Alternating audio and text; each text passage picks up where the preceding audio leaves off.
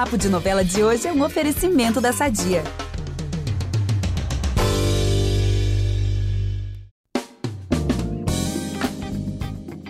Bem-vindo ao primeiro resumão de spoilers do Papo de Novela de 2024, né? Aqui é aquele episódio de domingo onde a gente conta todos os destaques da semana. E hoje eu, Gabi Duarte, vou falar sobre as emoções finais de Terra e Paixão, né? Que acaba esse mês. E vou falar também que nessa trama maravilhosa do Valcir Carrasco, finalmente vamos ver nessa semana o Antônio e a Irene começando a se afundar feio, mais feio mesmo, hein? E vamos ver também a Petra depondo contra a mãe, né? A Irene sendo expulsa de casa pelo Antônio, o Ramiro contando tudo que sabe sobre o fazendeiro na polícia, o Vinícius finalmente recobrando a memória e sendo a peça fundamental para a derrota do Antônio na história, né, que envolve ali as terras da Aline, e muito mais. Vou falar também de Elas por Elas. Isis e Giovanni vão passar por grandes perigos por causa do incêndio provocado por Helena. Mas também vamos ver a tão esperada declaração de Mário Fofoca para Lara e vice-versa. Em Fuzue, Maria Navalha vai do céu ao inferno. Ela simplesmente cairá numa cilada e será atropelada. É isso mesmo. Fica aí que volto logo depois da vinheta para entrar nos detalhes sobre tudo isso e contar muito mais. É impressionante como o tempo só te valoriza. Porque eu sou rica! Eu sou rica! Pelas rugas de Matusalém, agora a culpa é minha, é isso? A culpa é da Rita! A Helena, pessoal, ela não desiste né, de acabar com o abrigo da ONG da Isis. Aliás, ela não desiste de infernizar né, a vida da Isis e da Adriana. Enfim, essa ONG da Isis, ela abriga assim, vários animais abandonados ou em situações de maus tratos. A gente vê ali que a Isis é toda empenhada mesmo, ela tem muito amor pelo que faz. E a Helena está disposta né, a acabar com o sonho dela. Inclusive, na semana passada, a Helena se uniu a Cris e as duas fizeram um vídeo falso e denunciaram o lugar. Mas o plano não deu certo e nos próximos capítulos dessa semana, a Helena ela vai contar com a ajuda do Fagundes. Olha, para provocar um incêndio no abrigo. Ela vai pegar pesadíssimo. Só que o Carlinhos, pessoal, vai estar tá lá, né? E ele vai acabar passando mal com a fumaça. E nesse momento, ele vai alertar a Isis, vai contar para ela, né, o que, que tá acontecendo. Ela vai ficar desesperada, óbvio, vai correr pro abrigo, né, com o Giovanni, com a Adriana, vai também o Jonas, a Marlene vai também, todo mundo tentando ajudar como pode. E nisso, a Isis e Giovanni, né, porque o fogo tá cada vez aumentando mais, os dois tentam resgatar Carlinhos, mas também acabam presos no incêndio. Mas calma, calma, Que no fim das contas, eles vão conseguir resgatar o Carlinhos, né? Vão sair de lá, só que eles vão precisar de atendimento médico, né? E também, né, os animais que estavam lá, todos vão receber atendimento.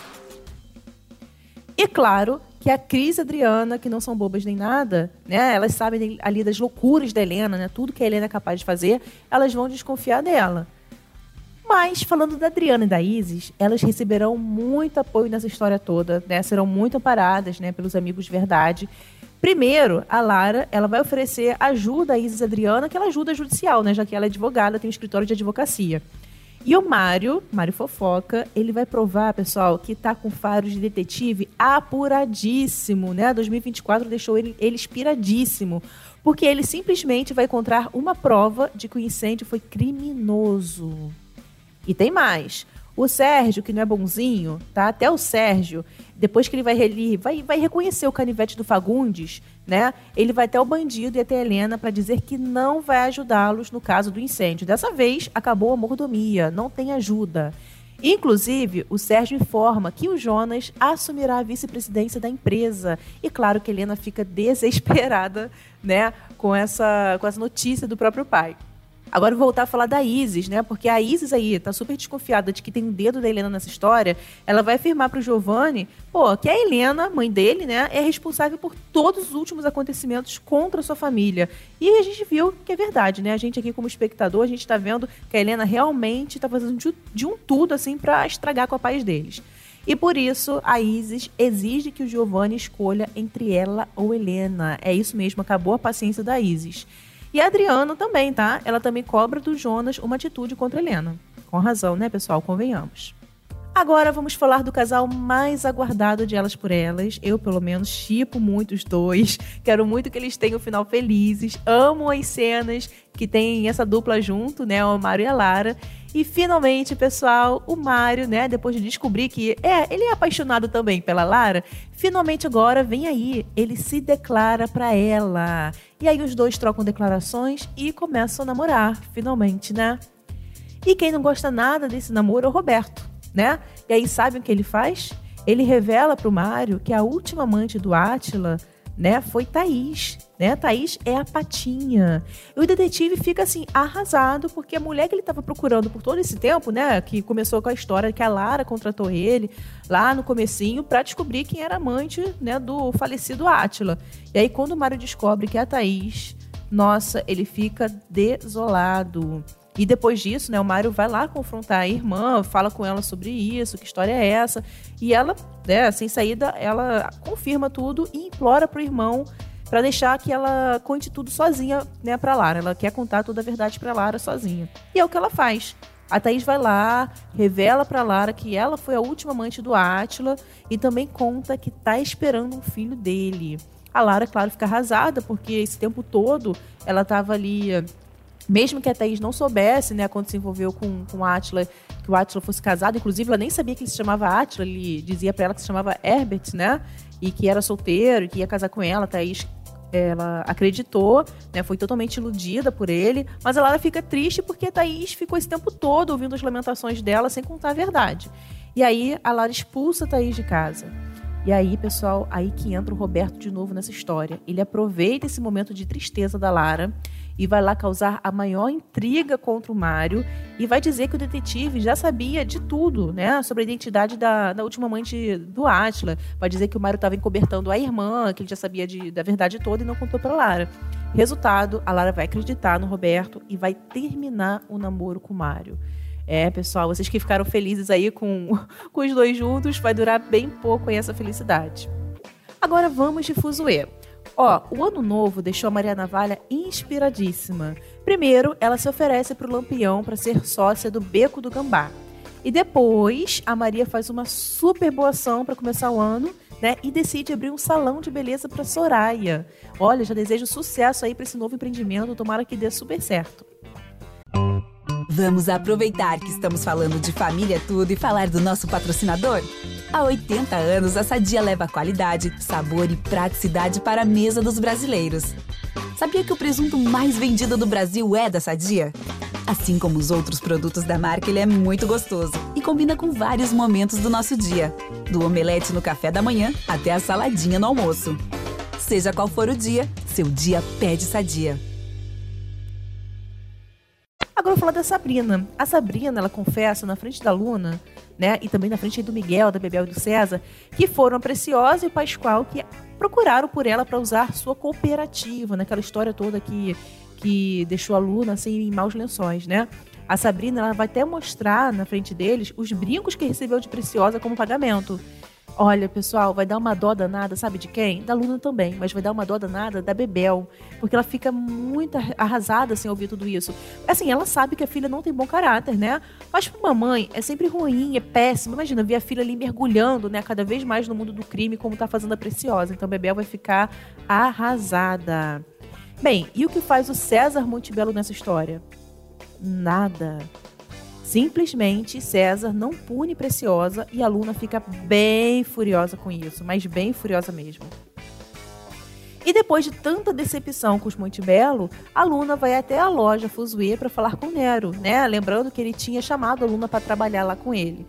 E lá, pessoal, na Fuzue, a Luna aceita trabalhar, diz sim pro Nero, né? Ele fica muito feliz, fica super animado com a decisão dela.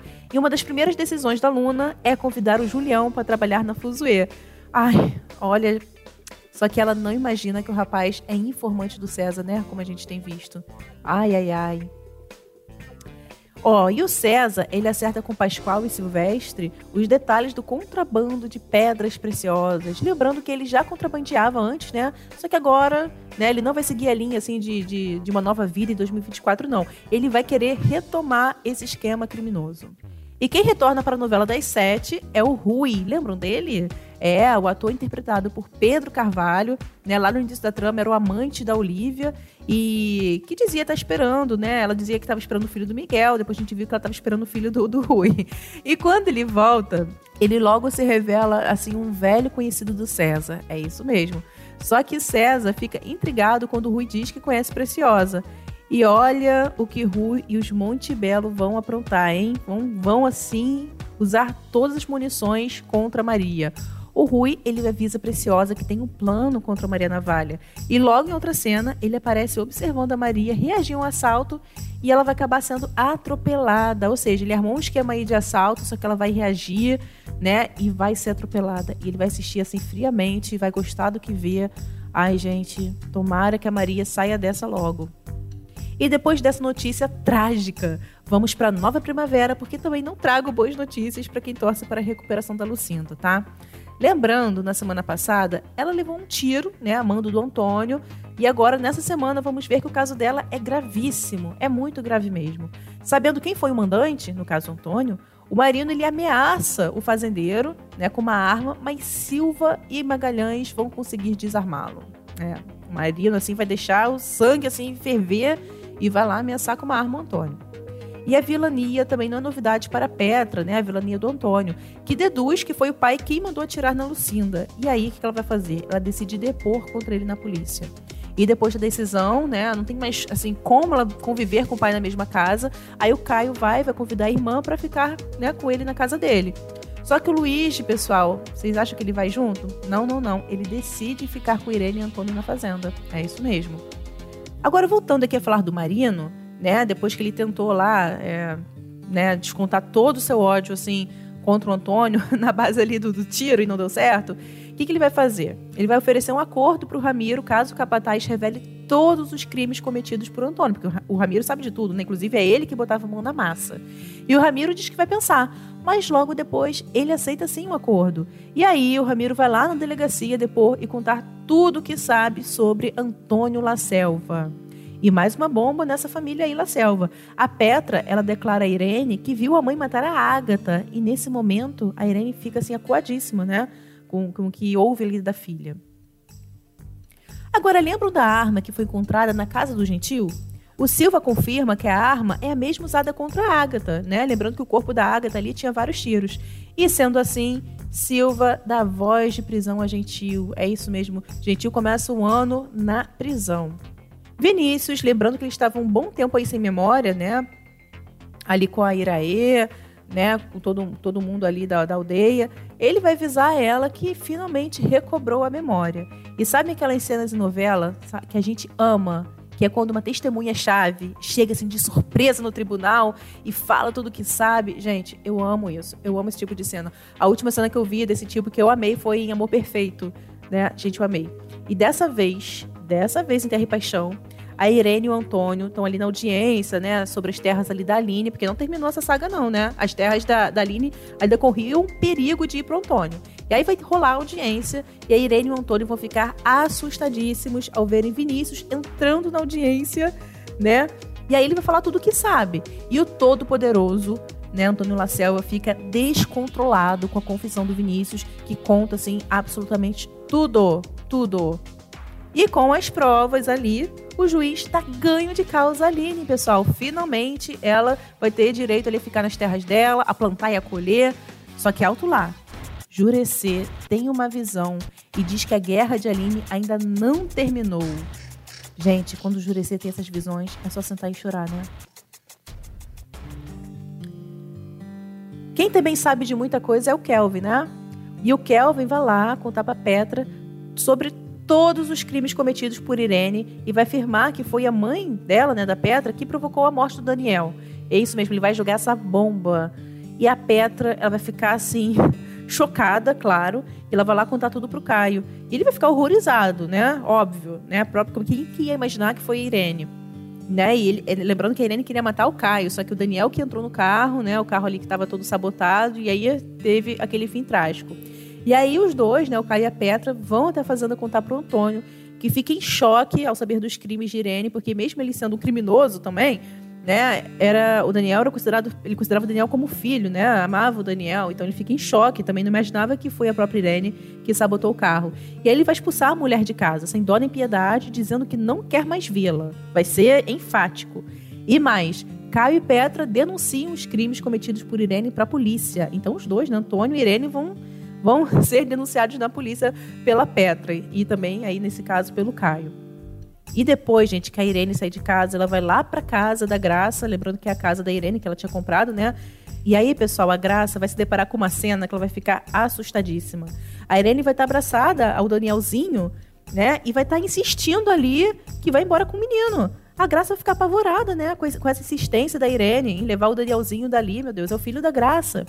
E aí vai aparecer o Jonatas, que ajuda a namorada a se livrar da Irene e vai aconselhar a Graça, né, a ir para sua casa com o filho, porque não tem como, imagina, passar por isso de novo ali com a louca da Irene ali por perto.